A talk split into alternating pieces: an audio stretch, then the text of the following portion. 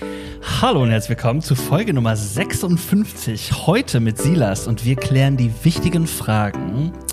Gab es die Mondlandung überhaupt? Leben vielleicht Reptiloide unter uns? Und ähm, was ist eigentlich mit Bielefeld? Los geht's.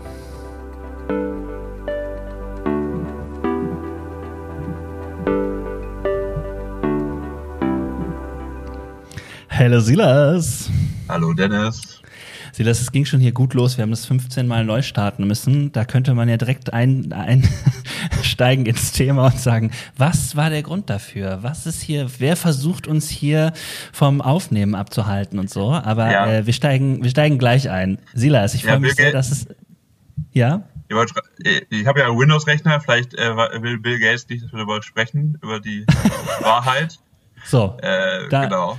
Da könnte schon ja, dran liegen. das Problem, als ich rausgefunden habe, dass äh, wie ich den Ton auf meinen Kopfhörer bekomme, äh, dachte ich, oh ja, ein Jahr Zoom-Pause äh, und man hat gar keine Ahnung mehr, wie das Programm funktioniert. Richtig, äh, so geht's auch.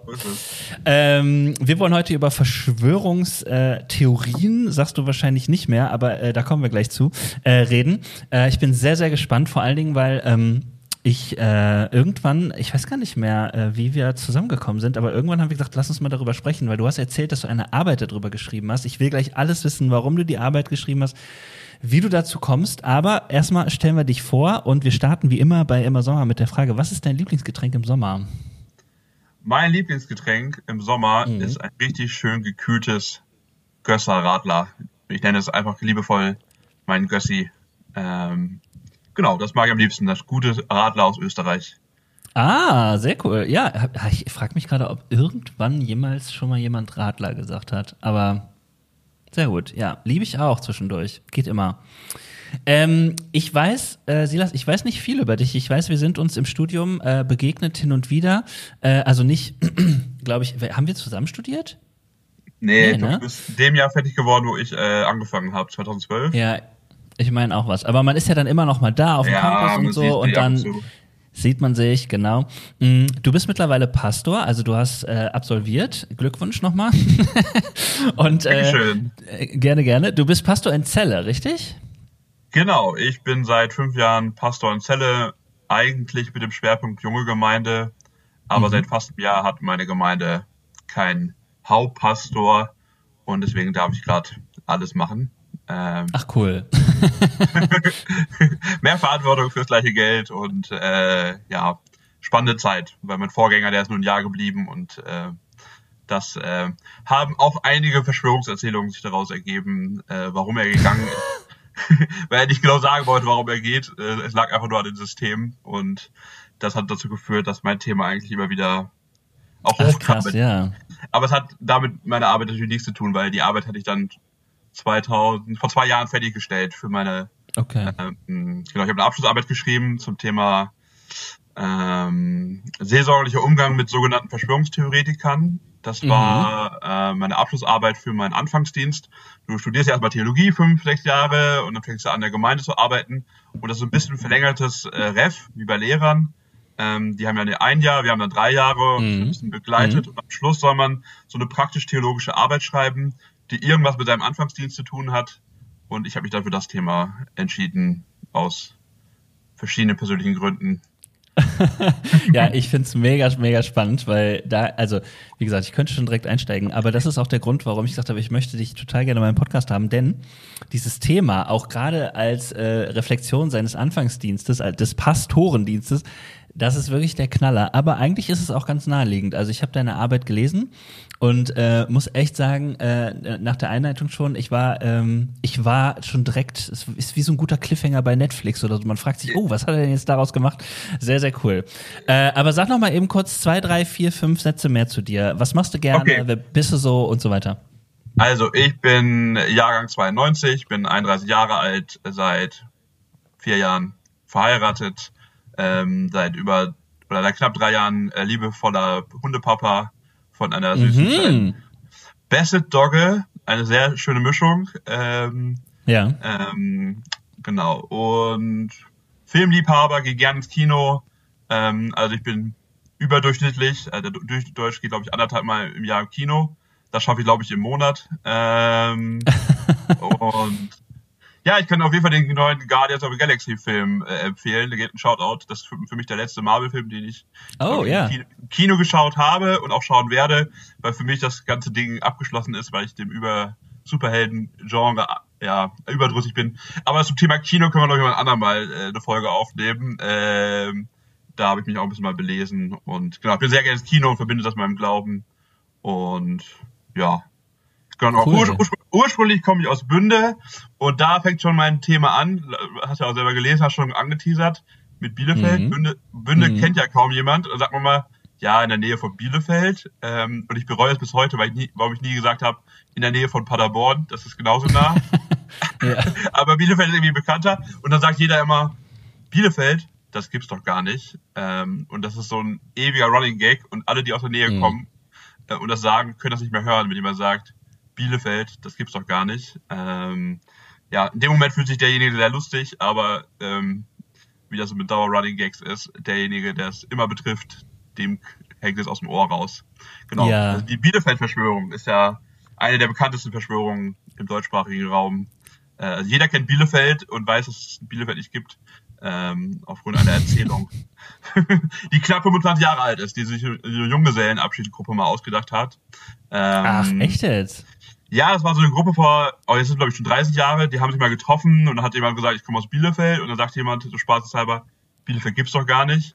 Und daraus haben die eine ah. Geschichte, eine Geschichte erfunden und ins Internet gestellt, ins, äh, vor knapp 30 Jahren. Und daraus hat sich mhm. so ein mhm. Running Gag entstanden. Und ich habe mittlerweile gelesen, es gibt sogar eine Tatortfolge, die es thematisiert, dass es da einen Täter Ach, gibt, geil.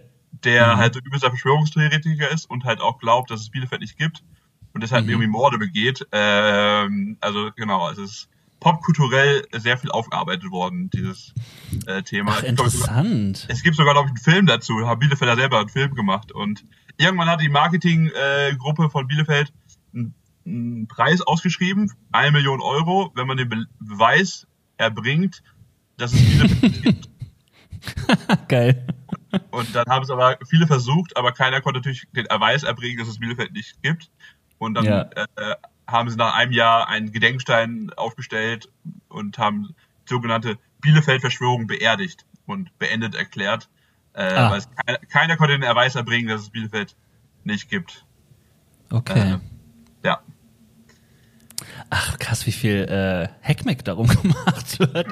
Also, ich finde das wirklich super. Vor allen Dingen, ich meine, es hat so zwei Ebenen. Das eine ist die Ebene, dass wir uns über, unterhalten äh, über etwas, was äh, tatsächlich lustig ist. Ich habe ja. mich selber irgendwann mal ähm, habe mir mal so ein Buch gekauft äh, zu Urban Legends, auch sehr, sehr interessant. Das ist auch so ein Begriff, das sind so diese Geschichten, die man sich erzählt über äh, in bestimmten Regionen, aber die sind gar nicht so wie eine Verschwörungs- also noch sage ich Theorie, du überzeugst mich gleich vom Besseren, ähm, Verschwörungstheorien, die es irgendwie, die kursieren, äh, sondern Urban Legends sind so, so Dinge, die äh, Christian Hamburg erzählt und ähm, dir wird erzählt, dass es nur in Hamburg passiert, wirklich.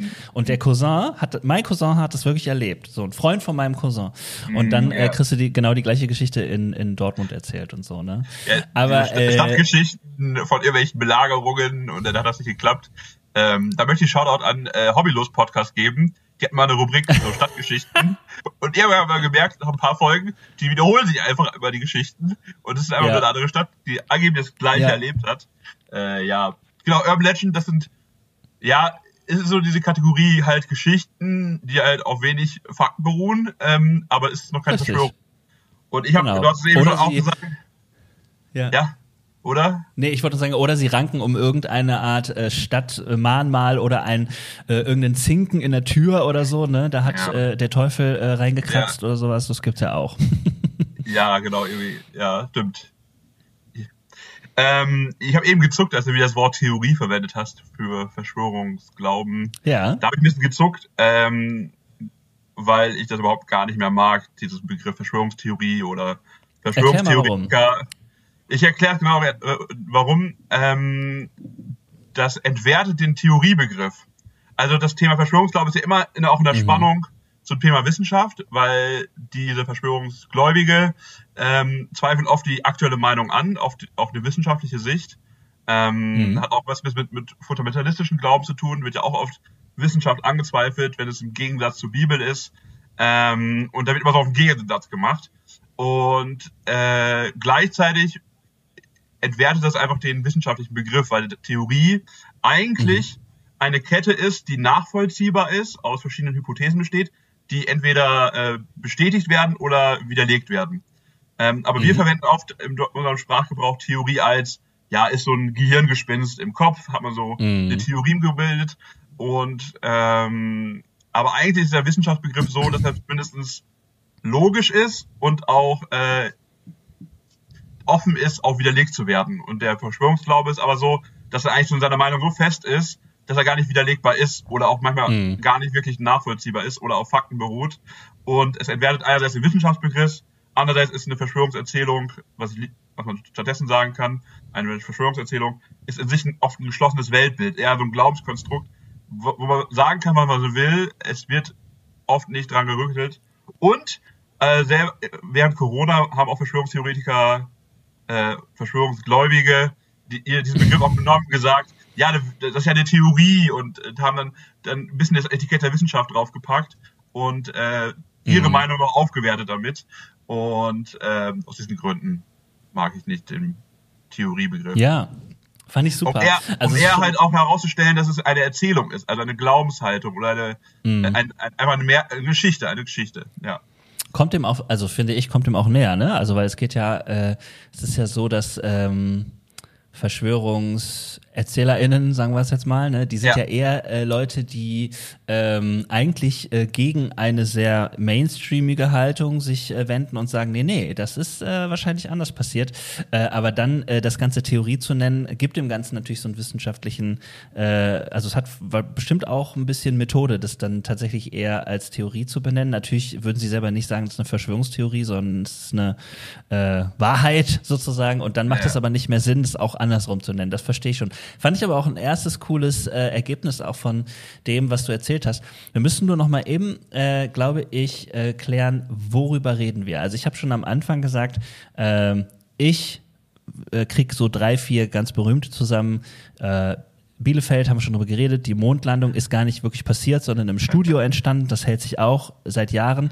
Oder ja. es äh, leben unter uns reptiloide Menschen, also äh, irgendwelche außerirdischen Wesen, die wie Reptilien aussehen und äh, nur ganz, ganz ab und zu äh, können sie es nicht verbergen oder die Augen äh, zwinkern irgendwie so wie Reptilien äh, seitwärts und mhm. äh, angeblich hätten Leute das gesehen und so. Also gibt wirklich Geschichten, wo man schon mal denkt, ah, habe ich schon mal gehört. Aber äh, du hast auch noch mal ein paar andere aufgezählt, so äh, und eine berühmte Sache ist natürlich auch Corona und was ich in deiner Arbeit gelesen habe, äh, auch so einen persönlichen Zugang mit äh, 11. September, wo es schon echt ein bisschen ernster und auch ein bisschen dramatischer wird, so ne? Wie ging das denn bei dir los, dass du gesagt hast, ey, ich muss mal was über Verschwörungstheorien schreiben oder Erzählungen, sagen wir es jetzt? Also, wo es richtig losging, war eigentlich so eine mobile Neugier. Ich war mit meiner damaligen Freundin äh, 2018 im Herbst äh, beim, bei der Preisverleihung der Goldene Aluhut. Das ist ja. so ein, äh, ein, Verein, der Goldene Aluhut, die wie so eine Goldene Himbeer so Schwebpreise vergeben. Mhm. Ähm, und zum Beispiel ging dann für äh, hat die Bild-Zeitung einen goldenen Aluhut für ihr Lebenswerk bekommen, für äh, sehr, sehr guten Journalismus. Für Lebenswerk. Äh, also, komischerweise ist auch ja. keiner der äh, Preisträger erschienen oder Preisträgerin. Komisch. Und hm. äh, da gab es eine und eine Preisträgerin, das war eine, glaube ich, eine Influencerin, eine kleine auf YouTube. Und die hat unter anderem die Meinung vertreten, dass die Erde flach ist. Also nicht rund, sondern wir leben auf einer oh, ja. flachen Erde. Und die hat es mhm. auch anhand von äh, äh, Bibelstellen, insbesondere aus dem Alten Testament, belegt. Nein. Und das, und das fand ich total mobile irgendwie, dass ich sage, das ist für mich erstmal so fremd zu sagen, die Erde ist so flach mhm. und dann wurde das auch mit der Bibel begründet.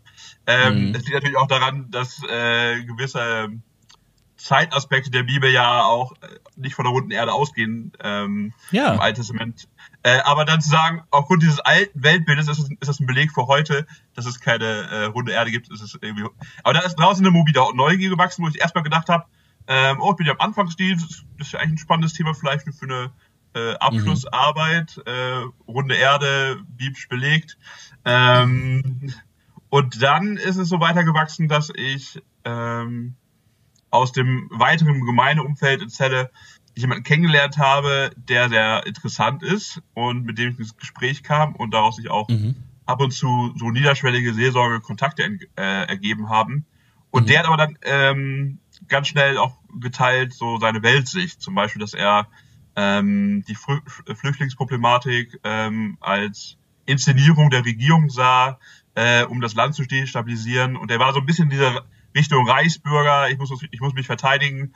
Und mm. ähm, und der hat eine ganz spannende Meinung gehabt, oder irgendwie der dachte, hat auch, der hat auch an die äh, ähm, Ritter der Tafelrunde geglaubt, dass es die immer noch gibt und dass Putin der neue Art, äh, Arthur ist, der äh, Ach, die Welt nein. retten will. So. Und er hat ganz verschiedene krude Geschichten und mhm. Märchen, aber auch Verschwörungserzählungen geglaubt. Und ich saß halt im Gespräch mit ihm und habe immer ein bisschen nachgefragt und auch so gefragt, ja, warum glaubst du das oder wo hast du das? Und er dachte, ja, mhm. ist ja offensichtlich, steht ja im Internet. Und ich habe dann ein bisschen aber gemerkt, ähm, da gibt es eine Dissonanz in mir, so ein Widerspruch, weil mhm. ich so pauschal auf meinem Studium gelernt habe, bei der Seelsorge, da hört man zu und hilft, dass die Leute gegenüber ihre Antworten mhm. finden. Und ich gebe aber nicht meine Meinung äh, als Seelsorger so rüber oder überstülpe das nicht. Aber da war mhm. ich auch immer so ein Konflikt, dass ich sage, das klingt total verrückt, was du sagst. Äh, ich, aber ich konnte, ich wollte nicht so sagen. Und mhm. ich habe überlegt, wie verhalte ich mich jetzt als Seelsorger oder als Pastor professionell in ja. dieser Rolle. Ähm, ja.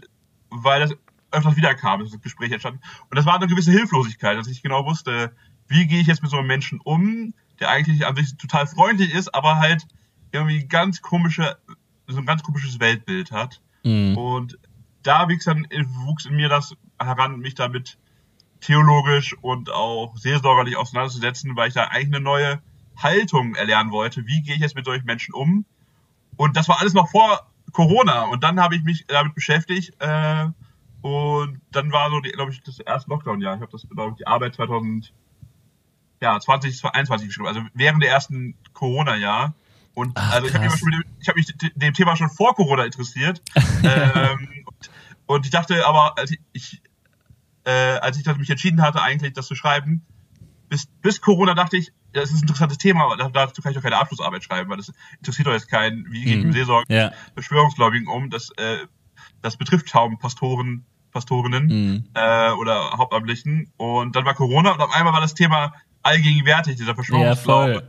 Ja, ja. Und äh, ich war äh, ja zur richtigen Zeit am richtigen Ort und habe mich schon mit dem Thema schon beschäftigt gehabt. Ähm, und das war ich auch ganz spannend, weil ich habe auch eine äh, während meiner Abschlussarbeit eine kleine Umfrage gemacht bei Pastor äh, in der mhm. Gruppe für Hauptamtliche, mhm. ähm, wo von unserer Kirche knapp die Hälfte der Hauptamtliche drinne sind. Und da mhm. haben sehr viele an dieser Umfrage teilgenommen und da haben nur von, von 83 Personen nur zwei Personen äh, beantwortet, dass sie noch nie Kontakt hatten mit dem Thema. Mhm. Und äh, der überwältigende Mehrheit äh, von fast 50 Prozent haben mindestens zweimal oder mehrmals im Gemeindedienst schon Kontakt gehabt mit Verschwörungserzählungen und mit Verschwörungsgläubigen. Das hat mich auch bestärkt, bestärkt in meiner Arbeit, mich mit dem Thema auseinanderzusetzen. Mhm. Ähm, genau. Aber es fing an mit so einer mobilen, privaten Neugier und ist dann auch zu einer äh, persönlichen und beruflichen ja, Verunsicherung entstanden, das Thema. Mhm.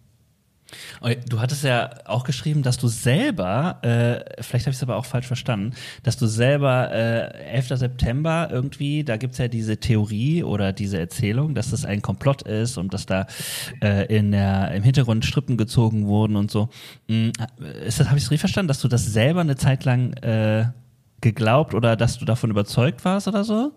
Genau, also ähm, das war natürlich nicht jetzt mein Trieb, für diese Arbeit zu schreiben, aber als ich die Arbeit geschrieben habe und am Ende mhm. auch so ein Fazit, ein eigenes Fazit aufgeschrieben habe oder wie, war so eine der ersten Schritte eigentlich, dass man mit diesem Thema sich auch mit sich selbst beschäftigen muss. Mhm. Und ich habe mir selber darüber nachgedacht, so was sind so Erzählungen oder Haltungen, die in diese Richtung kommen, die ich selbst bewahrheite und habe dann so für mich äh, mal niedergeschrieben, ja, das ist auch ein Teil von mir. Ähm, mhm.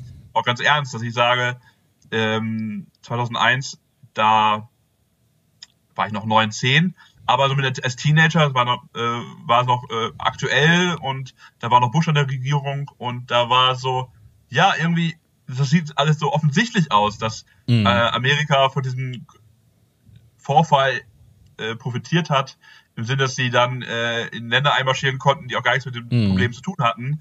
Also dass da, dass da der Irak gefallen ist, hat ja eigentlich eigentlich gar nichts mit dem, mit dem Anschlag zu tun direkt, aber es wurde als Vorwand genutzt. Und äh, das Spannende ist, genau, ich habe ich habe für, für, ich habe ich wusste es nicht, ich habe jetzt auch nicht jetzt, äh, in meinem Freundeskreis das jetzt so krass vertreten, aber ich habe schon gedacht, ja, da könnte was wahr dran sein. Mhm. Ähm, und habe gesagt, ja, das, das, sind so Narrative, wo ich sage, das, die waren zeitlang für mich wahrscheinlich. Und ich, mhm. wenn ich mich diesem Pfad mehr gegeben hätte und hätte gesagt, ich hätte mich dann auch im Gespräch dafür eingesetzt, hätte ich da auch in eine Richtung abdriften können, weil sobald mhm. man anfängt, eine Geschichte auch persönlich zu verteidigen, so, in, so, mehr involviert man sich und findet Argumente und so mehr Leute sich dann gegen diese Erzählung behaupten, so persönliche Angriffen da ist man. Mhm. Und in meiner Arbeit habe ich auch herausgefunden, es gibt eigentlich keine harmlosen Verschwörungserzählungen, weil sobald man irgendwo anfängt, fängt ja der Kopf an zu glauben, dass im Prinzip mhm. alles möglich sein kann, mhm. weil es ja so gewisse Menschen gibt im Hintergrund, Personen, äh, Menschen oder Aliens, äh, die Macht haben und was planen. Ja. Ähm, und eigentlich ist ja auch der 11. September auch eine Verschwörung. Es ist ja eine Verschwörung von ähm, Menschen, die zwei Flugzeuge gekapert mhm. haben, ähm, die das im Geheimen geplant haben. Ähm, mhm. Es war ein relativ kleiner Kreis, es war relativ ein kurzer Zeitraum, natürlich mit Vorbereitung, aber an einem Tag ist das vollzogen worden und am Ende ist diese Verschwörung ja auch aufgedeckt worden. Das ist, äh, man wusste grob, wer es war. Ähm, mhm. Aber daraus wurde dann wieder eine, eine, ein Twist gemacht, äh, dass der Verschwörungsglaube gesagt hat, ja, nee, das können gar nicht so äh, ähm, von außen gewesen sein. Amerika ist ja so mächtig, denen kann das ja sowas nicht passieren. Das müssen die schon ja. selber gemacht haben. Und dann hat das, äh, wurde das so gedreht, dass diese Verschwörung, äh, echte Verschwörung zu einer Verschwörungserzählung umgeschrieben wurde und dann gesagt wurde, ja, das ist eine äh, falschen Flagge-Erzählung, mhm. ein bisschen wie äh, der Blitzkrieg, ähm, äh, der Eingriff in Polen, dass das so ein Manöver war, um einen Anlass zu haben, zu intervenieren und hat dann mhm. aus einer Verschwörung, einer echten Verschwörung, eine Verschwörungserzählung gemacht. Und das ist ja mhm. auch der Punkt, dass Verschwörungsglaube da ja anfängt, wo es auch echte Verschwörungen gibt. Es gibt ja echte Verschwörungen, die auch mhm. geschichtlich erfasst sind. Und die sind aber immer der Ausgangspunkt, dass man dann das benutzt, um noch krudere Theorien zu entwickeln. Ja. Ähm, aber man merkt, eine echte Verschwörung ist meist klein, überschaubar, kurzer Zeitraum und oft direkt enttarnt nach der Tat.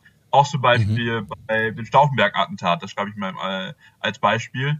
Das ist mhm.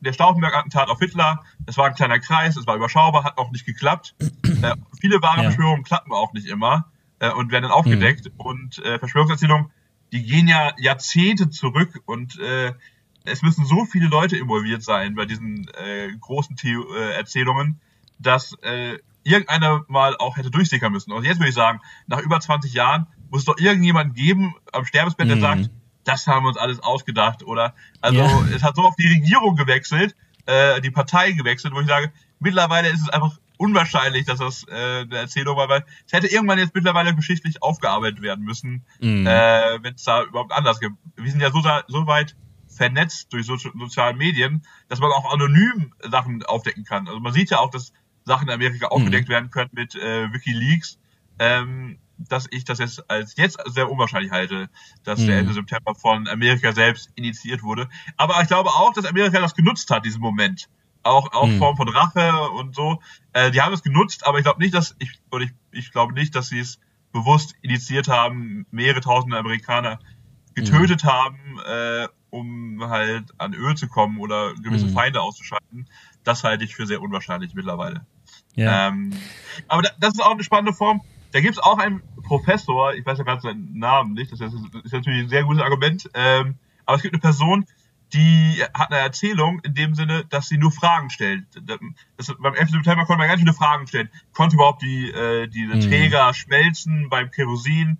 Und mhm da gibt's jemand, der stellt einfach nur die Fakten, die Fakten so dar ähm, und sagt mal nicht, dass es eine Verschwörung ist, aber stellt nur Fragen. Und ja. das kann auch, das kann auch eine Verschwörungserzählung sein, mhm. indem man nur so das so hinstellt und Fragen stellt. Äh, ich frage ja nur und äh, mhm. wer das, we, wem nützt das jetzt? Ähm, ja. Also man muss auch nicht eine Antwort haben. Oft wissen Leute gar nicht, wer genau die Verschwörer sind. Mhm. Ähm, aber der, das ist mal diese dieses Bauchgefühl. Die da oben, die wollen uns schaden oder die da oben äh, haben irgendwas geplant. Und das ist dann in sich auch schon eine Erzählung, dass man weiß, ich werde geschädigt, es gibt einen geheimen Plan, in, im Geheimen ziehen wenige oder viele die Strippen und äh, das muss man gar nicht genau auserzählen, aber das ist schon eine Glaubenshaltung dann, mhm. äh, ja. Ja, finde ich sehr spannend. Vor allen Dingen äh, dieses Beispiel 11. September ist mir selber noch total im äh, Kopf, mhm. weil ich nämlich auch fasziniert danach, äh, also ich war als Austauschschüler in Amerika, als der äh, 11. September ah. passiert ist und habe das äh, nochmal anders mitbekommen. Ich fand schon mal den mhm. Unterschied der Berichterstattung sehr, sehr interessant, äh, weil ich gemerkt habe, da gibt es auch Unterschiede natürlich als Land, das betroffen ist, als äh, äh, europäisches Land, also die deutschen Medien zu sehen, auch was da für eine groß, ein großes Mitgefühl auch war und mhm. trotzdem auch die Berichterstattung in Bezug auf Weltpolitik sehr interessant und mh, mm, im Nachhinein, weil ich natürlich da war, weil ich mich auch noch mal mehr interessiert hat, so wie haben, ne, was ist da noch mal, was haben andere gesehen, gab es ja Dokus und Dokus, das ist echt interessant, dass es da auch natürlich Dokus gab, die gesagt haben, die große 11. September Doku ja. und sich dann beschäftigen mit solchen Argumenten wie die von dem Professor mh, mm, und man dann wirklich äh, nur dadurch, dass man anteasert, dass diese Explosion hier an der Stelle vielleicht auch gezündet sein könnte, äh, da irgendwie auch andeutet, naja, da könnte ja jemand hinterstecken. Du musst ja gar nicht sagen, wer, aber es passt natürlich genau. zu dem Wissen und dieses, diese, diese Verbindung herzustellen, das macht dann unser, unsere Fantasie.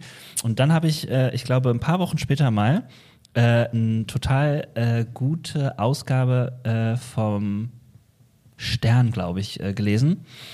Und die haben über Verschwörungsmythen, so haben sie es genannt, irgendwie berichtet und mhm. da die 11. September-Mythen mal äh, äh, hochgenommen und haben halt gesagt, im Prinzip äh, kann man das sehr, sehr leicht, wenn man sich äh, wirklich offen äh, zweifelnd daran gibt, äh, kann man das sehr leicht widerlegen, weil du nur ein, zwei, drei Details mal ein bisschen überprüfen musst und oft hängen die gar nicht zusammen, so wie es dargestellt wird. Also, äh, mhm. ne, also kann so eine Sprengung gezündet und ja, und dann mal zu fragen, von wem soll sie denn, wie und wann in der Reichweite und so weiter, ja.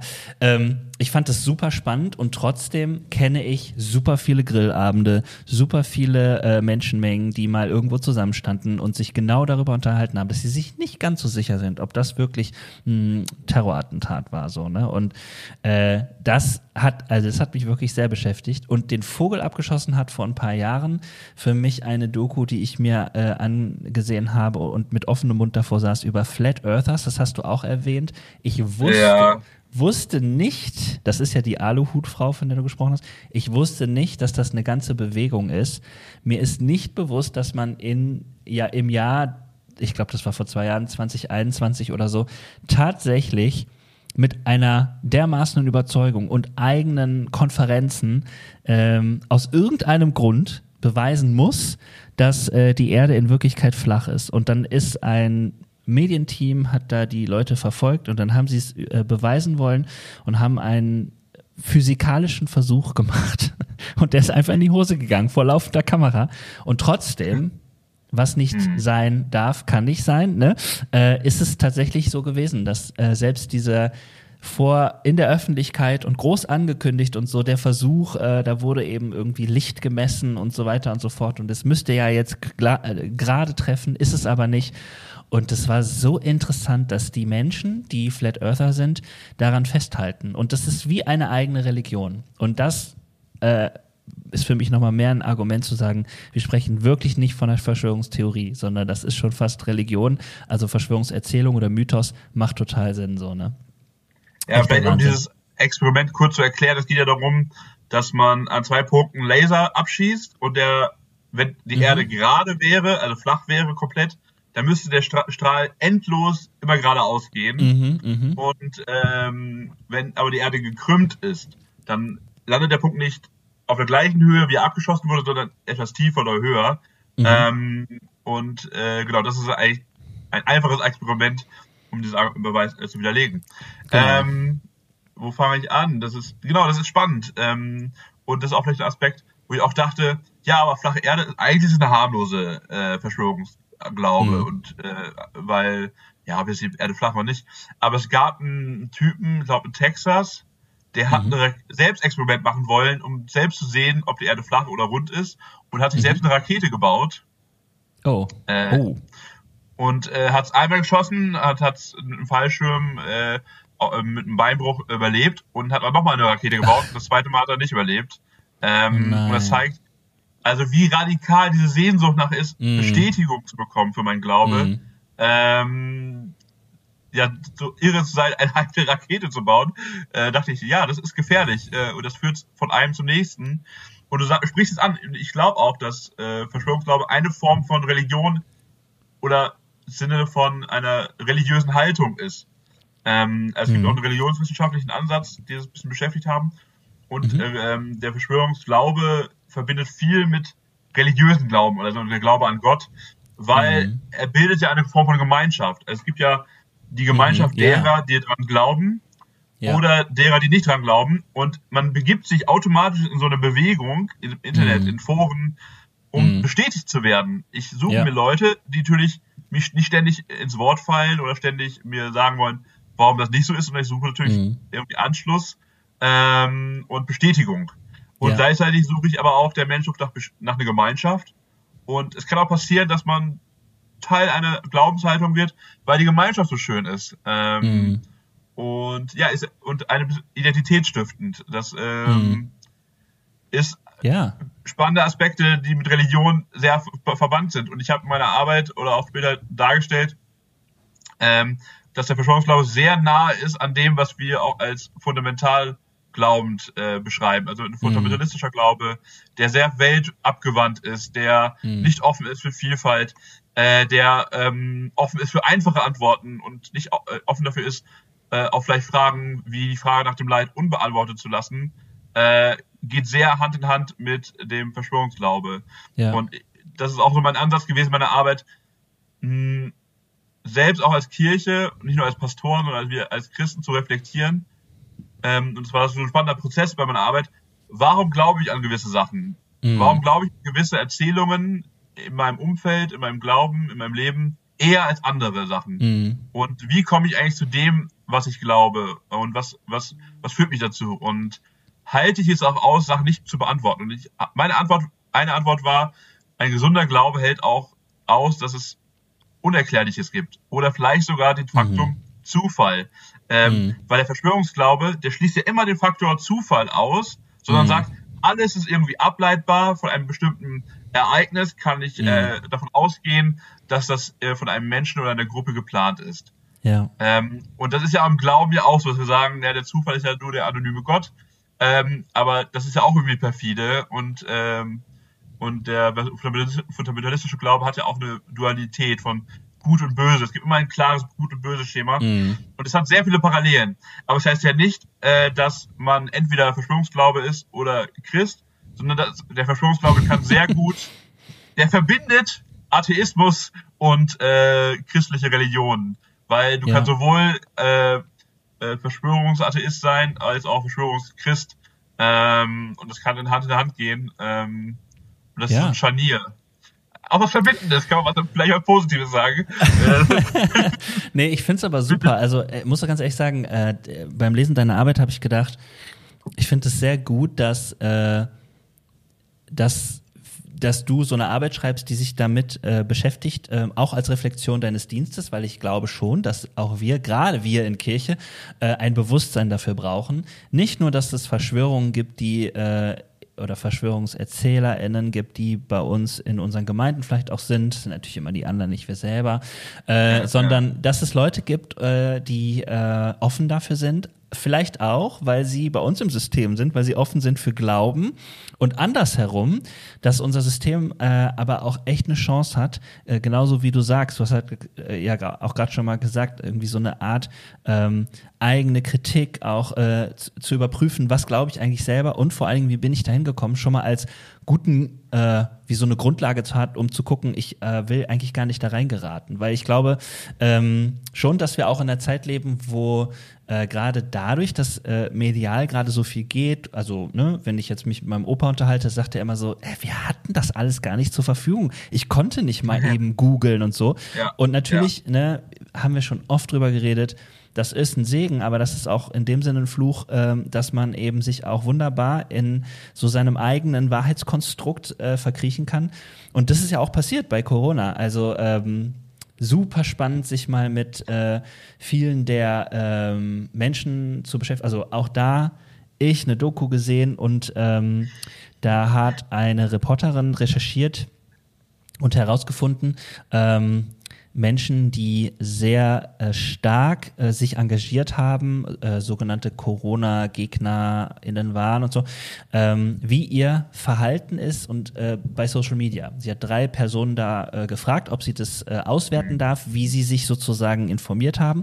Und es war interessant, dass es so eine Bubble ist von Suchwörtern und so, die irgendwann auch durch so einen Algorithmus quasi aufgegriffen werden. Das heißt, auch unsere mediale Technologie einfach unterstützt es unter Umständen, dass wir so ein Wahrheitskonstrukt irgendwie, ne, irgendwie haben, bleiben und so weiter, was problematisch ist. Und deswegen finde ich es total gut, dass ähm, wir darüber reden, uns damit beschäftigen, weil wir brauchen diese Reflexion und müssen die lernen, oder dürfen sie lernen, ähm, um äh, immer auch nochmal zu fragen, hm, was glaube ich eigentlich und wie bin ich da hingekommen?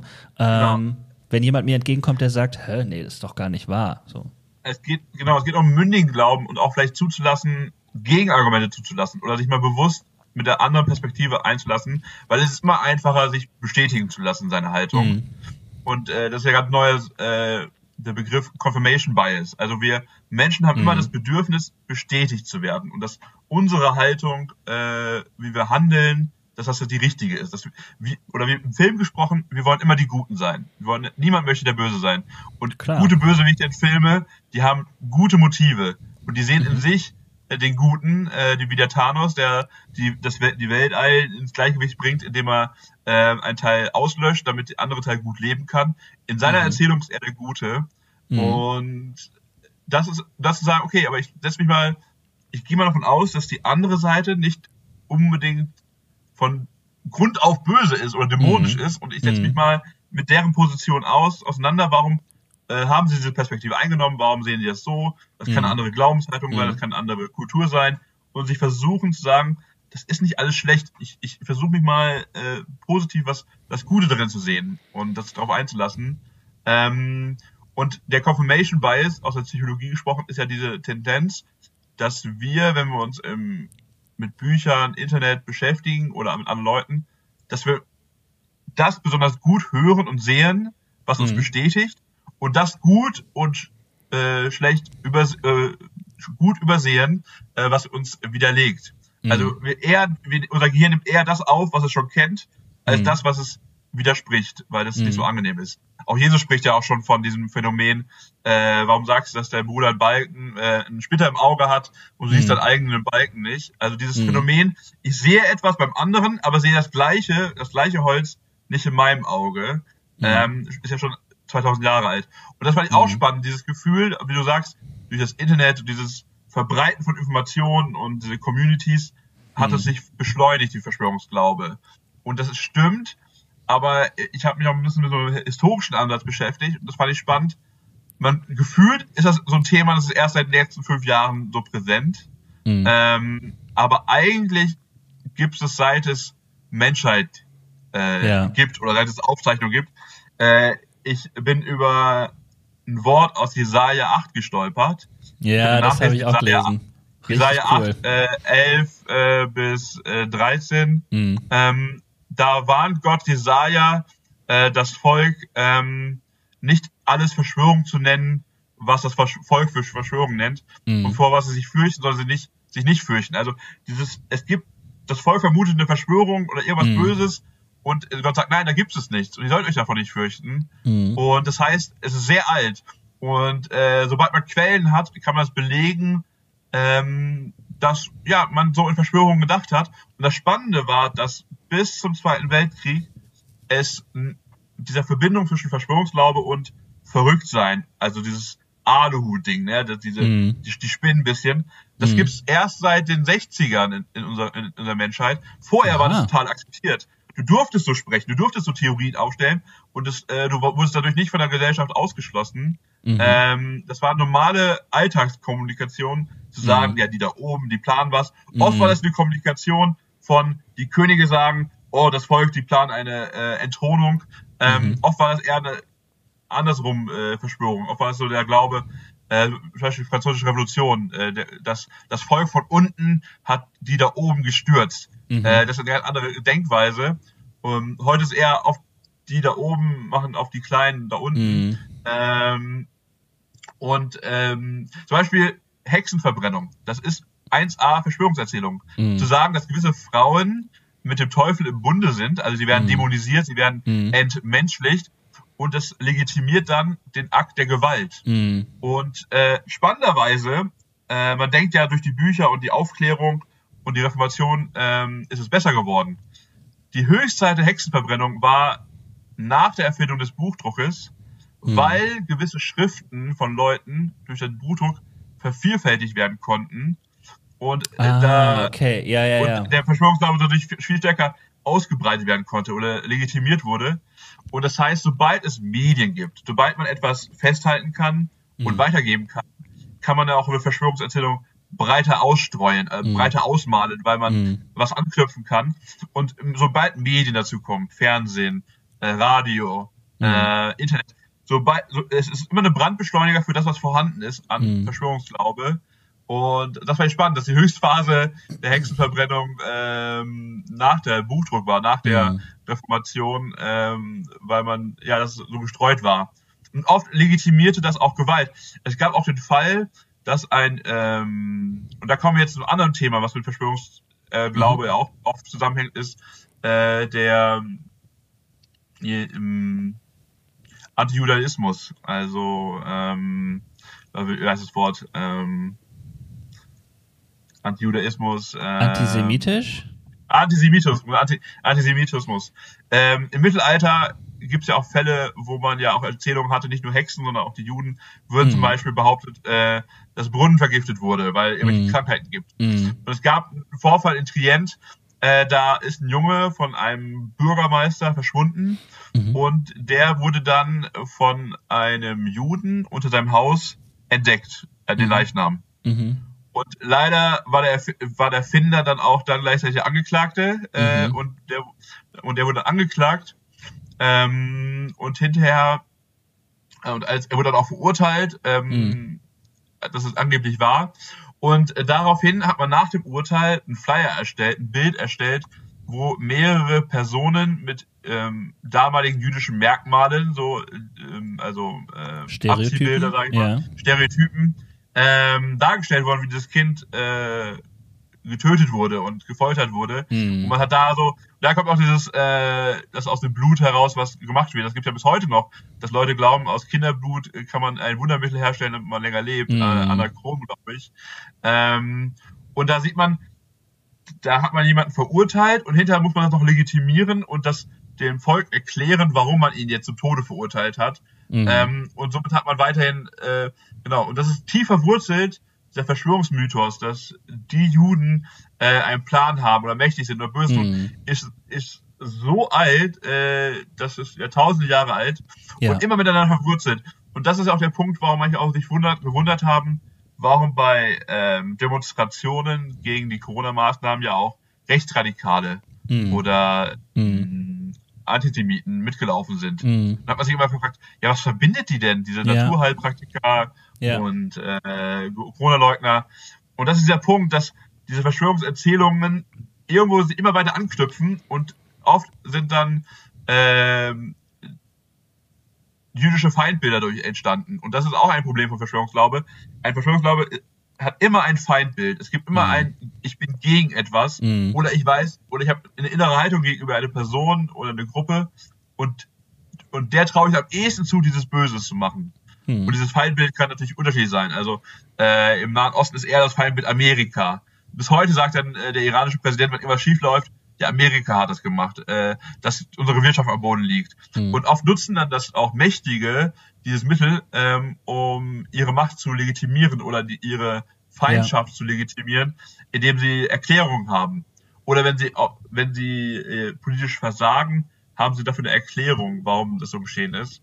Ähm, und das finde ich spannend, dass das bis heute noch genutzt wird als Machtmittel, Verschwörungserzählung. Mhm. Und auch ähm, der Dschihad, also diese Radikalisierung im Islam, der Gotteskrieger.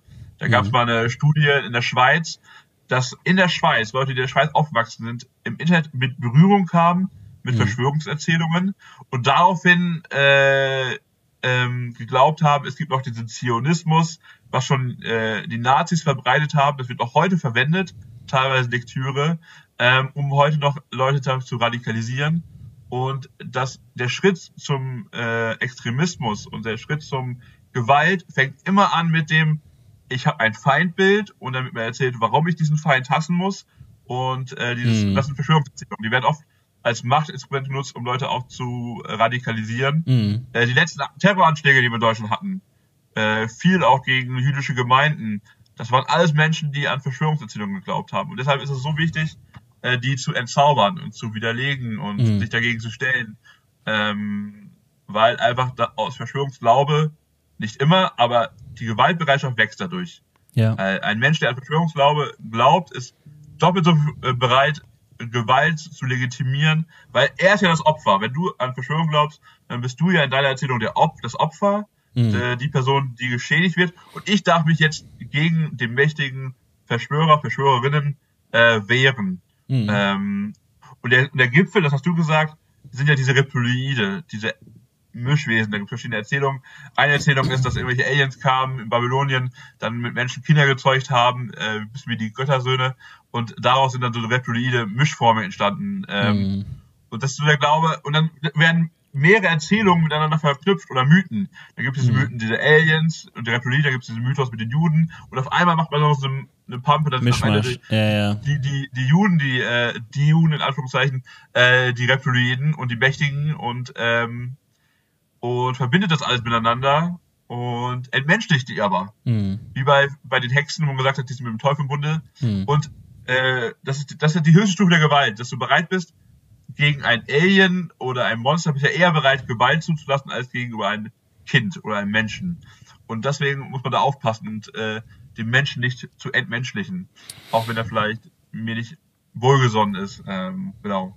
Ja, ich finde, das ist äh, schön. Ich hatte mir die Frage aufgeschrieben, was denn überhaupt das Problematische an Verschwörungserzählungen äh, ist, aber du hast es gerade, äh, finde ich, gut erzählt und auch anhand von den Beispielen, die wir erstmal witzig finden. Ne? So, haha, die Leute glauben, dass es Reptiloide gibt oder äh, ja, irgendwie ging es dann mal um irgendeinen äh, äh, Vorfall in Trient oder was auch immer, aber daraus werden ja. Geschichten, das äh, nährt die Ideen, äh, die andere Leute haben an anderen Orten dann kommt es zu einer Entmenschlichung plus einer Radikalisierung. Und wenn wir über äh, Terror und Attentate reden, ist ja häufig auch noch ähm, die persönliche Situation von Menschen, die vielleicht irgendwie äh, eine Verbindung hat oder die äh, äh quasi ein Feindbild nährt. Ähm, weil es irgendwie dann hilft, das zu verarbeiten und weil sie nicht keine anderen Möglichkeiten haben zu verarbeiten oder so. Und dann daraus irgendwie was äh, an Radikalisierung entsteht oder so, ist eben nicht nur problematisch, gefährlich und halt auch tatsächlich richtig tragisch, wenn man überlegt, äh, wir stehen häufig dann äh, mit einer gewissen Distanz dazu da, können im Nachhinein da drauf gucken und alles, was ErmittlerInnen und äh, Menschen, die sich dann damit beschäftigen, herausfinden, ist, der, hat, der oder die hat es gemacht weil es diese Idee in ihm gab. Und finde ich sehr, sehr spannend und sehr, sehr interessant, auch als Verantwortungsreflexion für uns und auch als äh, Thema für uns als Kirchen, genau zu überlegen, was wir da lehren, was wir predigen, was wir sagen. Und trotzdem will ich noch mal kurz äh, darauf äh, hin. Ähm, ein, ein, ein, Punkt noch nachhaken. Ja. Du, hast, du, hast, du hast was Preachen gesagt. Wir sind ja beide, kommen ja aus einer Freikirche und mhm. die haben immer eine gewisse mh, mm, Distanz zum Staat oder zum Politischen. Mhm. mhm. Und ich glaube, unsere freikirchliche DNA ist besonders anfällig, ähm, getriggert zu werden für das Krebsgeschwür Verschwörungsglaube, mhm. weil wir schon immer eine gewisse mh, mm, Skepsis haben in mhm. unserer Haltung ähm, zum Staat aufgrund natürlich einer geschichtlichen Situation, dass wir als ja. Kirche mal verfolgt waren und nicht akzeptiert wurden, wir, wir als Minderheit verdrängt wurden. Das mhm. hat natürlich alles auch historische Gründe, aber diese DNA führt dazu, äh, ich engagiere mich nicht politisch. Äh, das sollen ja die anderen machen, aber die anderen mhm. sind dann die Bösen, weil mhm. die schuld sind an die Probleme in Deutschland mhm. äh, mhm. oder unserem Land.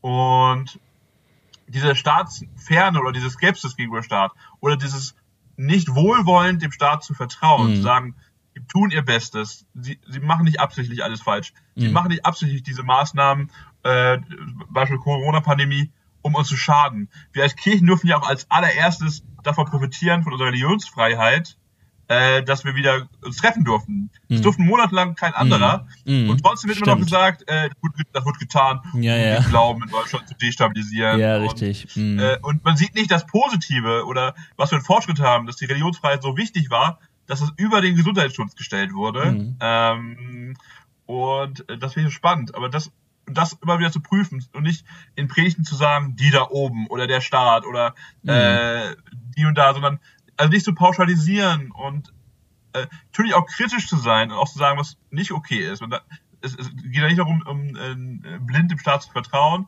äh, und zu sagen, was auch schlecht ist, also die politische Mhm. Lage, die soziale Gerechtigkeit, dass so viele Leute äh, wohnungslos sind, das kann man viel kritisieren, aber dass man das immer so einem Wohlwollend ist. So, ich kritisiere das, aber, ins, aber wir profitieren ja auch als Kirche von dieser freiheitlichen Demokratie. Und es ist nicht alles schlecht, aber es wird oft so dargestellt. Ja. auch, wie das gemacht und es wird immer, die Welt wird besonders dunkel gezeichnet, weil dann das Evangelium so hell leuchtet. Ähm, oder die Gemeinde ist das, ist, ist die Gegengesellschaft. Mhm. Und genau, das ist der zweite Punkt, dass wir als Gemeinde oft auch so eine feste Community sind, so eine Mhm. feste Gruppe. Und äh, wenn wir nicht offen sind, dann wären wir halt zu Gewächshäusern für, für, den, für Feindbilder, weil wir die anderen nicht dabei haben wollen. Und ähm, Ja, und ich finde, Ja. du sagst es, ne? Es ist ein ganz, ganz ähm, wichtiges Thema, was nicht nur unsere Lehre in Kirche betrifft, sondern auch die Art und Weise, wie wir mit Menschen reden, äh, was wir Mhm. äh, vielleicht auch an eigenen Glaubenssätzen in uns haben. Also nicht nur vielleicht, mit Sicherheit, weil Ja, äh, es auch darum geht, mh, du hast es gerade eben so schön formuliert, ähm, kann, kann, gibt es in meinem Glauben auch ein Offenlassen von Dingen, die ich noch nicht verstehe, vielleicht auch ein Offenlassen von einem Gottesbild so. Und natürlich haben wir als Kirche, ich sag's jetzt mal ganz krass, äh, die Fresse echt aufgehabt, äh, immer Ja. zu wissen und immer genau zu sagen, was Gott, wer Gott ist, was er will und so. Und jeder äh, äh, große äh, Preacher oder jede äh, Glaubensheldin oder so ähm, hat immer so eher so das Gefühl gehabt, so ist schon ganz nah an Gott sozusagen. Ich kann euch alles über ihn sagen. Und ähm, das ist eben eigentlich äh, dieses, was du hast es gerade eben gesagt, das ist ein dualistischer Gedanke. Also es gibt da nur Schwarz und Weiß, es gibt nur Gut und Böse. Und ich würde sagen, überall, wo das einem begegnet und wo das sehr betont wird oder wo sie das rauskommt, kommt, ist schon mal ein guter Tipp, sehr skeptisch zu werden. Weil das ist tatsächlich aus meiner Erfahrung jetzt auch, auch aufgewachsen in einer äh, Gemeinde, wo es auch viel Dualismus gab, äh, würde ich sagen, äh, muss man aufpassen. Natürlich gibt das Sicherheit, das verstehe ich auch. Aber äh, Ja. die Sicherheit kann ich auch anders finden. Es gibt auch Sicherheit in der Grauzone. Gibt es wirklich. Und, andersrum gesagt, wir sind sogar in der Lage, Unsicherheit auszuhalten. Und dafür ist meiner Meinung nach Glaube auch da. Aber das ist ja völlig äh, fern von Leuten, die sich in so fundamentalistischen Strukturen äh, befinden. So. Führt mich aber auch zu der Frage, weil jetzt haben wir schon viel darüber geredet, was problematisch ist und so. Du hast ähm, ja in deiner Arbeit den seelsorgerlichen Kontext ähm, reflektiert. Also du sitzt mit jemandem zusammen, sprichst mit jemandem über den Glauben oder hast Kontakt mit jemandem, der vielleicht sogar in einem Lebensbereich Hilfe sucht. Ähm, ich habe gedacht, vielleicht können wir hier in dem Podcast nochmal so äh, zum Schluss hin sagen, was kann man denn eigentlich tun, wenn man mit Menschen in der nächsten Grillrunde sitzt und irgendjemand sagt, ja Leute, aber mal ganz ehrlich, glaubt ihr denn wirklich, dass Corona, Punkt, Punkt, Punkt, Punkt, Punkt. Und dann geht das los. Und man merkt, es gibt die da oben und wir. Und es gibt vielleicht, äh, wir sind die Opfer und deswegen muss es irgendwo einen Feind geben. Also man merkt, man gerät in so eine Diskussion äh, oder in der Gemeinde oder was auch immer. Was würdest du sagen, sind gute Tipps, um damit umzugehen, vielleicht auch mit jemandem, der da echt mit einem hadert, äh, ringt oder vielleicht auch streitet. Das ist eine gute Frage. Mm, Also, was ich sehr irgendwie auch beruhigend fand, alles, was ich gelesen habe, war immer, es gibt nicht den perfekten Fünf-Punkte-Plan, der immer gelingt. Und Mhm. äh, das ist sehr individuell. Es ist sehr auch, ähm, kommt drauf an, wie stark jemand daran glaubt. wie gesprächsbereit er ist, ähm, was ich generell für eine Beziehung zu dieser Person habe. Ist er mir bekannt, ist er mir unbekannt? Ähm, aber der erste Punkt, der wirklich darum geht, ist, ähm, selber zu prüfen, fühle ich mich jetzt gerade in der Lage, ähm, auf so einen Diskurs oder Mhm. auch einem eher ähm, harten Gespräch ähm, oder bin ich in der Position, jetzt mit ihm Gespräch zu führen? Mhm. Wenn ich äh, eine äh, Person bin, die nachts irgendwie rumläuft und wird von anderen angepöbelt oder dann ist die Frage, ist das die richtige Situation, äh, darauf einzugehen oder ist es vielleicht doch ratsamer, sich selber zu schützen und zu gehen? Und das ist auch mal die Option, die Mhm. ich vorschlage, zu sagen, es ist eine Option, einfach sich nicht den Diskurs zu stellen oder sagen, ey, ich mag dieses Gespräch nicht führen, entweder beenden wir dieses Gespräch und wechseln ein anderes Thema, Mhm. ähm, oder ich gehe jetzt, weil ich, äh, das triggert mich zu sehr. Mhm. Vielleicht, ähm, das, und das kann schon Mehrkosten sein. Ich glaube, ich halte es für besser, äh, seinem Gefühl da nachzugehen, Flucht, Angriff, ähm, und das zu gucken, wie kann das konstruktiv nutzen, als Mhm. es über sich ergehen zu lassen. Und wir haben das häufig auch in Gemeinden das Problem, dass wir Meinungen stehen lassen, nicht widersprechen und es runterschlucken. Mhm. Und aber irgendwo es merkbar zu machen, es ist nicht mh, ein normales Gespräch oder es ist nicht okay, so zu reden. Also man, man merkt, es ist irgendwie nicht stimmig zu sagen, äh, können wir das Thema wechseln oder das oder zumindest sagen, ich sehe das anders Mhm. und äh, und lass uns das mal unter vier Augen besprechen, warum Mhm. ich das anders sehe. Mhm. Und ich würde mir viel öfters wünschen, in der Gemeindeversammlung, wenn irgendwie was gesagt wird, was auch nicht gut ist, was persönlich ist, ver ver verletzend ist, dass man zumindest sagt, hey, so sprechen wir nicht miteinander. Mhm. Oder ähm, das ist nicht okay oder ich sehe das anders. Mhm. Ähm, auch wenn man nicht die Zeit hat, das ist das kleinste Detail auszudiskutieren, Mhm. was auch bei dem Thema nicht gelingt. Du wirst, äh, das ist der zweite Schritt, schwingst dir ab die Vorstellung, du könntest äh, das Argument finden, um den anderen zu widerlegen, weil der, der weil ein Glaube ist immer so offen, ein anderes Argument, das so umzudrehen, dass äh, es in meiner Argumentation mir hilft. Also wenn ich nicht bereit bin, Meinungen zu fallen zu lassen, nicht bereit bin, mich widerlegen zu lassen, dann kann der andere so viele Argumente haben, wie ich will. Ich komme Mhm. nicht weiter. Das geht Mhm. für andere Bereiche im Leben. Also ich würde sagen, ähm, irgendwie Flagge zeigen ist wichtig Mhm. und merkbar zu machen, ey, das ist nicht eine gute Kommunikation, die wir gerade haben. Mhm. Ähm, vielleicht auch auf Widersprüche aufmerksam zu machen, zu sagen, du sagst A und B, aber A und B widersprechen sich und Mhm. das möglichst einfach zu erklären, in einfachen Mhm. Worten. Und was auch, was wir nicht gemacht haben im Gespräch, möglichst äh, Falschaussagen nicht wiederholen. Ja. Oft wird erstmal fünf Minuten nochmal wiederholt, was der andere gesagt hat, Ja. und dann kommt dein Argument. Stattdessen kann man einfach sagen, ähm, ich habe Sachen gehört, die fand ich nicht gut, weil, und dann kommst du, dann kommst du schon direkt Mhm. mit deinem Argument, Mhm. als erstmal fünf Minuten lang zu wiederholen, was der andere vielleicht Falsches gesagt hat, sondern lieber auf dein Argument äh, direkt zu sprechen zu kommen, Mhm. weil jede Wiederholung ist für den anderen eine Bestätigung. Mhm. Oder kann sich weiterhin in sein Gehirn reinfräsen. Ja. Ähm, und gleichzeitig äh, auch dieser seelsorglichen Haltung, ähm, sich selber wertzuschätzen, aber auch die andere Person zu versuchen zu wertzuschätzen, Mhm. weil eine gute Kommunikation gelingt nur, wenn wir auf Augenhöhe sprechen, wenn ich die andere Person verstehen will. Und sobald ich merke, es wird äh, handgreiflich, es wird äh, laut, es wird gewaltsam das Gespräch, Mhm. abbrechen oder sagen, nee, so führen wir kein Gespräch.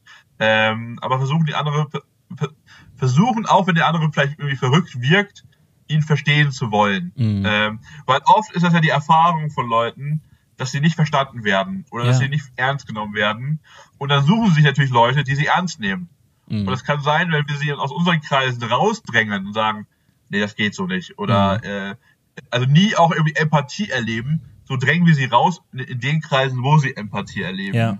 Und ja, jetzt die Grillrunde ist echt sch schwierig.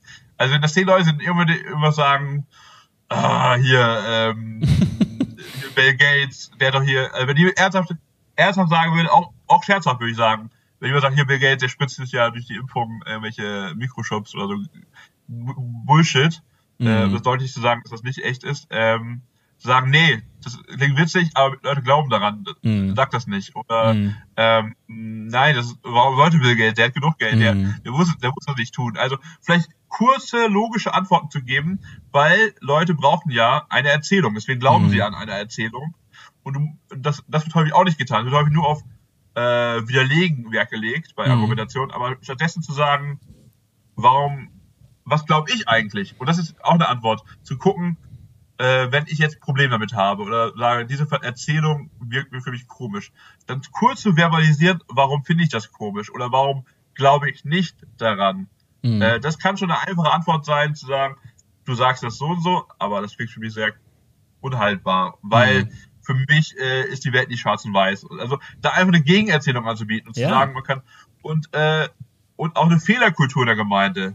Also zu sagen, ich kann mich auch mal irren, auch als Pastor zu sagen, vielleicht in der Predigt, Mhm. vor zwei Jahren habe ich zu dem Thema das gesagt, aber heute würde ich das anders sehen. Mhm. Da habe ich mich vielleicht sogar geirrt. Mhm.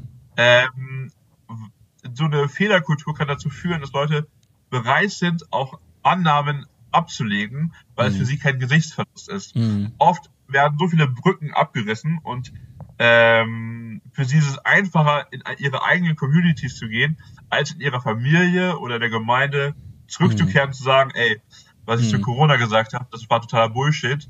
Mhm. Ähm, da auch eine Fehlerkultur zu haben, eine offene Tür zu haben. ja. Ähm, äh, äh, das ist, glaube ich, auch ein, äh, ein Merkmal oder eine, oder eine Stärke von unserem Glauben, dass wir ja auch von neuen Chancen ausgehen oder eine Fehlerkultur. Ähm, in der Bibel heißt es ja, äh, wir sollen umkehren. Umkehren, Metanoia ist ja griechisch für erneuerndes Denken. Also so Mhm. mein Denken war auf etwas Falsches oder auf etwas Toxisches, etwas Gefährliches, etwas nicht Gutes, Ungesundes Mhm. gerichtet. Mhm. Und ich merke, dass, dass es ungesund ist oder toxisch ist, weil es Feindbilder hat, weil es Gewalt ausübt. Mhm. Ähm, und ich bin bereit, mein Denken zu erneuern. Und das ist aber auch ein Prozess, auf Mhm. das wir uns einlassen müssen. Ähm, das ist kein Schalter, den wir im Glauben umlegen. Ich glaube an Jesus und auf einmal ändert sich mein Denken komplett. Richtig, ja. Sondern, äh, ich habe immer noch gleiche äh, Denkmuster wie vorher, Mhm. äh, wo ich nicht Christ war oder wo ich an gewisse Verschwörungen geglaubt habe. Aber ich, ich, bin, ich möchte mich dafür öffnen, das zu verändern. Also Mhm. Metanoia, erneuere meine Gedanken. Ja. Und ich glaube, da fängt äh, an. Und das gelingt nur, wenn man Widerspruch erfährt. Wenn ich immer nur bestätigt werde oder wenn jemand nicht widerspricht. Also oft passiert ja Girne, jemand labert irgendeinen Bullshit und dann wird darüber gelacht oder es wird einfach weitergeredet. Mhm. Ähm, und für die Leute ist das eine Bestätigung.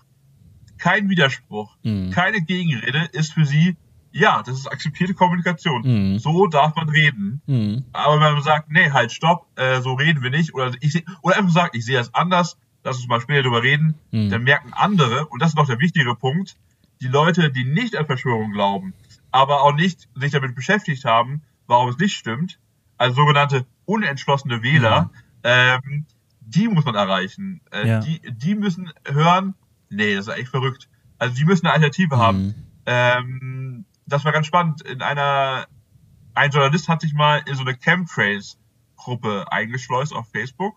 In der was? Das Chemtrails, das, ähm, ach, Chemtrails, das sind so Kondensstreifen von Flugzeugen. Ach so, ja, ich, ja, okay. Mhm. Und da glauben ja Leute, dass das Chemtrails sind, dass das chemikalisch, Mhm. äh, und dass das Gift ist, was von Flugzeugen Mhm. abgesprüht wird, Mhm. äh, weil das sieht man ja so schön. Mhm. Und Dinge, die man gut sieht, da kann man gut eine Erzählung zu haben, weil man keine Antwort hat, warum wirklich der Kondensstreifen sind. Mhm. Und da gab es eine Gruppe äh, von Leuten und der da war dort und er war irgendwann echt erschüttert, weil die Leute auch langsam suizidal wurden in dieser Gruppe. weil einerseits hatten sie eine Erklärung für ihre Kopfschmerzen, andererseits ständiges Gefühl zu haben, sie werden vergiftet von Ja. oben, weil immer wieder Flugzeuge dann stehen, Ja, führt dazu sagen, andere sagen, ey, ich wünschte, ich würde sterben, ich, Mhm. ich muss das nicht mehr erleiden. krass, Das, ja. das, das kann zu so einem Twist führen, dass äh, von diesem ich ähm, Wissen, das mir Stärke gibt, das mir Bestätigung gibt, kann es auch dazu führen, ey, ich fühle mich so klein, ich fühle mich so, ich kann nichts machen. Und irgendwann hat dieser Journalist dann gemerkt, boah, das ist so extrem. Äh, bevor ich immer austrete aus der Gruppe, viele treten ja in die Gruppen ein, gucken sich es kurz an und gehen wieder raus. Und er hat aber dann den Mut aufgebracht, äh, etwas zu kommentieren oder einen Beitrag zu schreiben und ganz kurz und knapp zu erklären, warum das Bullshit ist. Mhm. Hat, hat, ähm, und er wurde natürlich sofort aus der Gruppe rausgeschmissen. Aber hinterher haben ihn verschiedene Personen angeschrieben auf Facebook, Ah, ja. äh, persönlich, und geschrieben, hey, ich war in der Gruppe, weil ich wollte mich damit auseinandersetzen, weil meine Freundin oder Freund, äh, die hat, die glaubt daran, die wollten wissen, wo, was stimmt denn daran? Äh, die wollten sich wirklich damit mit dem Thema auseinandersetzen, ähm, und die waren so unentschlossen. Mhm. Und sie haben das gebraucht, dass jemand mal sagt, nee, das stimmt nicht und auch Gründe liefert. Äh, und die haben es natürlich aus dieser Gruppe rausgeschafft. Mhm. Also das waren so, so das, das ist ja bei Facebook 90 Prozent oder auch bei Social Media 90 Prozent schweigen mhm. und 5 Prozent sind sehr laut und äh, auch bei Hate Speech, äh, gewaltsame Rede. Du musst dagegen hetzen, äh, du musst nicht, nicht gegen hetzen, du musst dagegen reden, ähm, ja. damit die, die, die schweigend lesen, eine Alternative haben. Mhm. Zu sagen, ey, das ist wahrscheinlich nicht so cool, das zu schreiben. Oder so. Mhm. Da ist ja gar nichts. Also eine Gegenrede auch im Internet. Ja. Im Sinne von, äh, ist total wichtig. Für die schweigende Leserschaft oder die schweigende Hörerschaft. Mhm. Und das gilt ja auch für die Gemeinde. In der Gemeindeversammlung reden ja auch nur 5% maximal und 90% äh, schweigt. Ähm, und da für die auch zu sprechen und zu sagen, nee, das, mhm. so reden wir nicht miteinander. Ähm, ja, finde ich super. Also ich kann, ich finde, äh, da war total viel drin, was du, was du, was man mitnehmen kann. Und ich glaube, jeder hat da auch wahrscheinlich so eine eigene kleine Herausforderung. Also dem einen fällt es ja vielleicht leichter zu sagen, ich gehe da in so einen äh, Konflikt rein und ich sag, du, das sehe ich aber mhm. anders, ähm, äh, braucht aber vielleicht irgendwie nochmal äh, eine eigene Überprüfung der Kommunikation.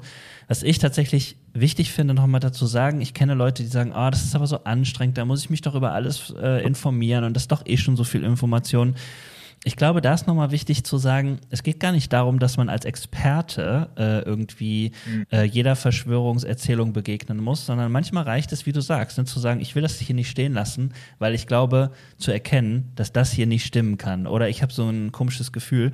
Und das fand ich auch ein spannendes Ergebnis deiner Arbeit zu sagen, wenn das nicht geschieht, dann wird das ja weiter verbreitet. Aber wenn man wenigstens anbietet, eine Gegenerzählung, dann äh, könnte das bei Menschen verursachen, dass sie selber in dieses Nach Nachdenken kommen. Und das finde ich auch für unsere Kirchen oder Gemeinden sehr, sehr wichtig, äh, weil wir eben auch doch sehr geprägt sind davon, ähm, mir sagt irgendjemand, wie es ist und ich übernehme das einfach so. Und eigentlich wollen wir ja, dass eine Bewegung sein, die äh, selber glaubt. Leute, die für sich erkennen und halten aus, dass Leute zu äh, anderen, manchmal kruden Meinungen kommen, aber dürfen natürlich auch nicht äh, immer alles abwinken und sagen, ach ja, mhm. ja, das sind die Verrückten aus dem Nachbarort oder was auch ja. immer. Ähm, fällt mir selber auch schwer, dass ich merke, ja, äh, manchmal ähm, ist es eher so dieses in den Konflikt gehen, was mir schwer fällt. Manchmal ist es aber auch mhm. so dieses, oh, ich bin, ich möchte jetzt nicht derjenige sein, der das jetzt hier noch machen muss oder so.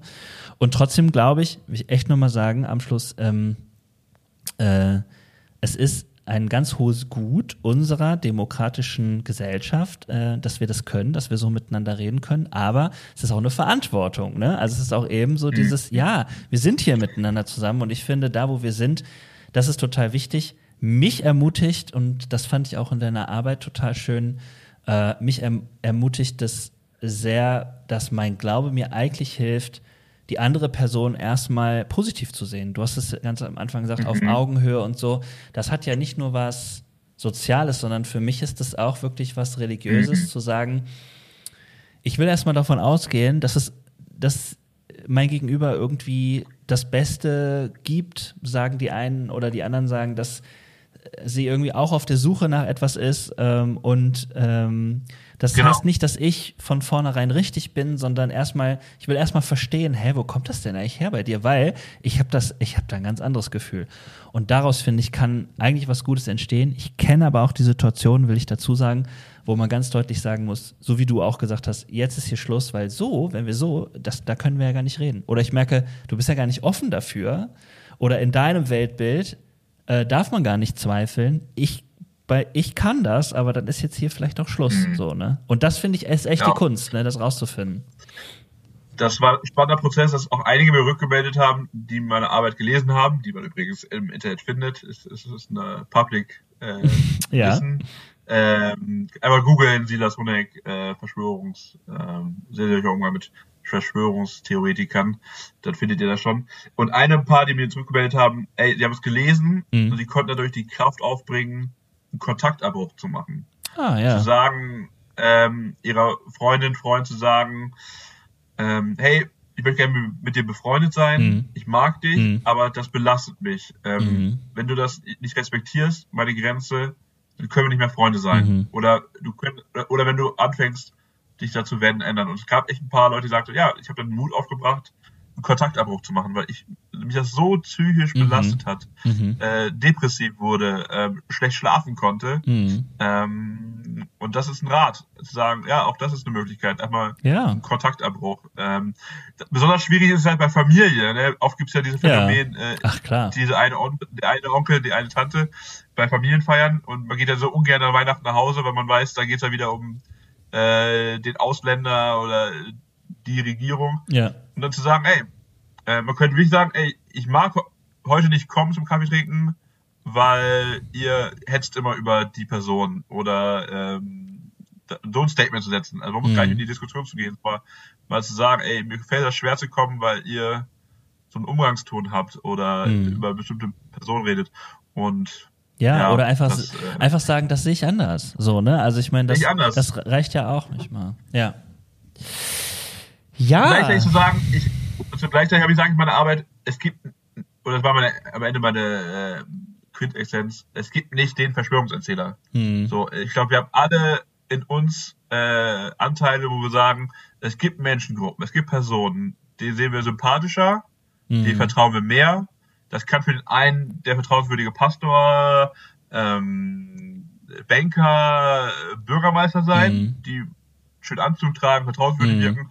Und für die anderen, die für diese, äh, die das System eher kritisch sehen, vielleicht äh, Mhm. so linken Ecke, die misstrauen Banker, die würden ihr kein Mhm. Geld anvertrauen und äh, ähm, und zu merken, ja, es gibt auch, ähm, fand ich ein spannendes Buch, was ich empfehlen kann, äh, außer meiner Arbeit, äh, war von zwei Frauen, Katharina Nockhuhn und Pia Lamberti, Fake Facts. Mhm. Die schreiben verschiedene Kapitel auch über linke Verschwörungserzählungen Mhm. ähm, äh, zum Thema Kapitalismus Mhm. ähm, und ganz spannend ist man auf verschiedenen Bereichen zu sehen, dass das Ja. eigentlich alle Lebens alle Gesellschaftsschichten betrifft das und auch ich habe in mir einen Anteil, dass ich Leuten mehr vertrauen kann und anderen, wo ich einfach von Grund auf skeptischer bin, denen Ja. ich alles auf der Goldwaage lege ähm, und andere Sachen, andere vertraue ich blind, Ja. äh, ähm, wo ich wo ich auch eher kritischer sein muss und wir müssen lernen, den einen wohlwollend zu vertrauen, dem wir eher unsympathisch wirken auf uns und die anderen, die unsere Familie, Leute, die wir sympathisch finden, auch mal kritisch zu sein und das Mhm. vielleicht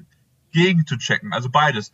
Also, und das ist die Quintessenz für den, meinem Thema wohlwollendes Vertrauen, Mhm. zu glauben, der andere meint es gut, auch wenn nicht alles richtig macht, und gleichzeitig kritisch äh, zu bleiben und äh, gesundes Vertrauen und auch ein wohlwollendes Skepsis, Zweifel zu haben und zu sagen, ich lege das gleichmaßig an. Ich bin kritisch, offen und ich möchte dem anderen auch vertrauen. Und das äh, wäre eine gute Grundhaltung, die wir lernen sollten, ein Leben lang. Ja. Ähm, ja. Das, äh. Das soll das Schlusswort sein, denn das fand ich auch super an deiner Arbeit. Du hast äh, geschrieben, wohlwollendes Vertrauen und gesund kritisieren. Ne? Also zu sagen, ich setz, ich, ich Ja. versuche mal dahin zu kommen. Also ich, genau, ich will gar nichts mehr hinzufügen. Ich finde es super ähm, und nehme das auch mit.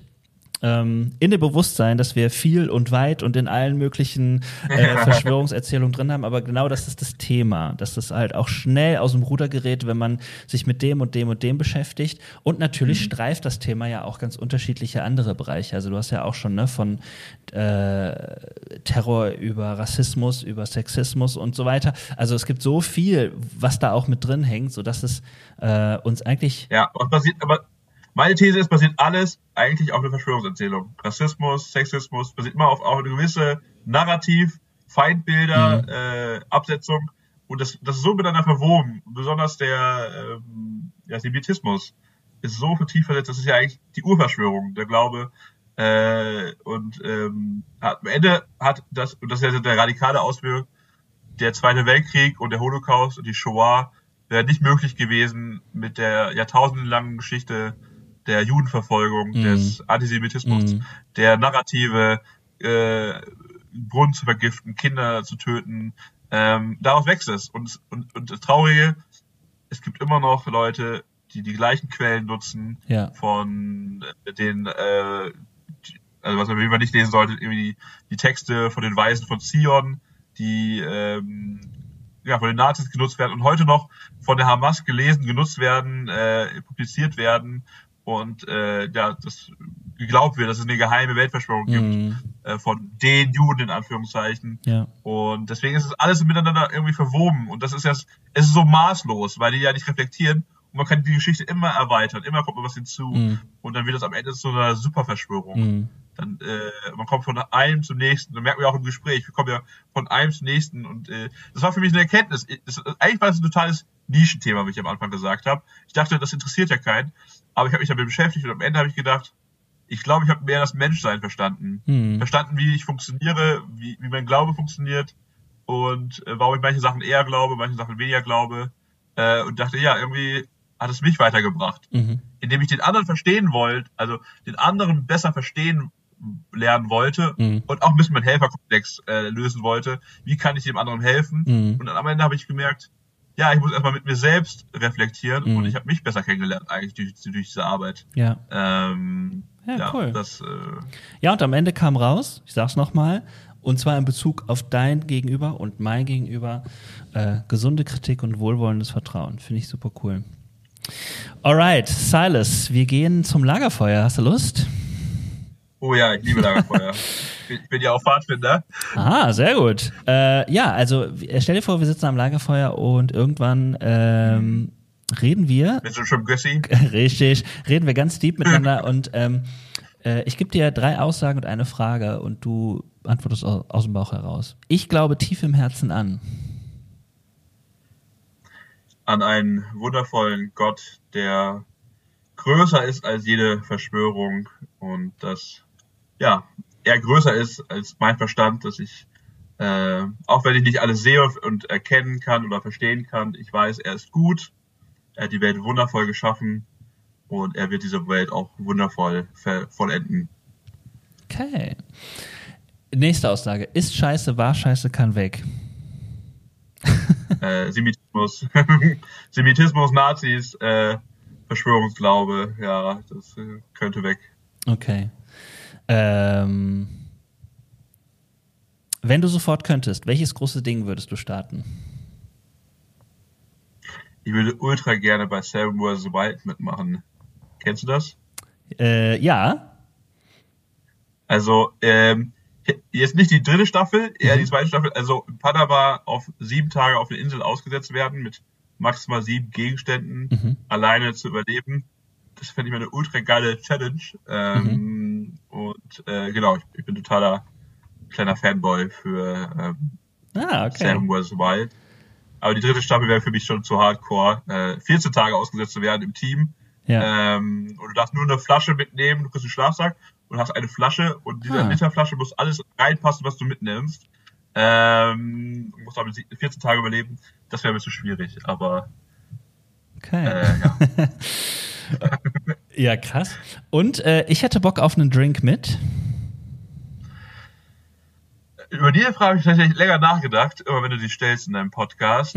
ähm, und äh, es ist mein Bauchgefühl, aber auch überlegt, ähm, ich habe gehört, man darf ja auch Personen nehmen, die vielleicht nicht mehr existieren Mhm. oder wo es real gerade nicht möglich wäre, aber man würde trotzdem gerne mit dieser Person einen Kaffee trinken. Und ich dachte, ja, ich könnte jetzt so gebildet wirken und wie andere ähm, äh, große Theologen nennen, die bestimmt auch einen Kaffee trinken. Also Bonhoeffer oder so würde ich klar gerne kennenlernen. Mhm. Aber ich glaube, wenn ich wirklich in ganz tief in meinem Herzen äh, meinen Kaffee trinken würde, ein bisschen sprechen würde, wie er aufgewachsen ist, äh, was ihn bewegt hat äh, zum Glauben und was äh, ihn dazu bewegt hat, mich so zu nennen, wie ich heiße, ist mein verstorbener Vater, der seit äh, 22 Jahren Oh, wow.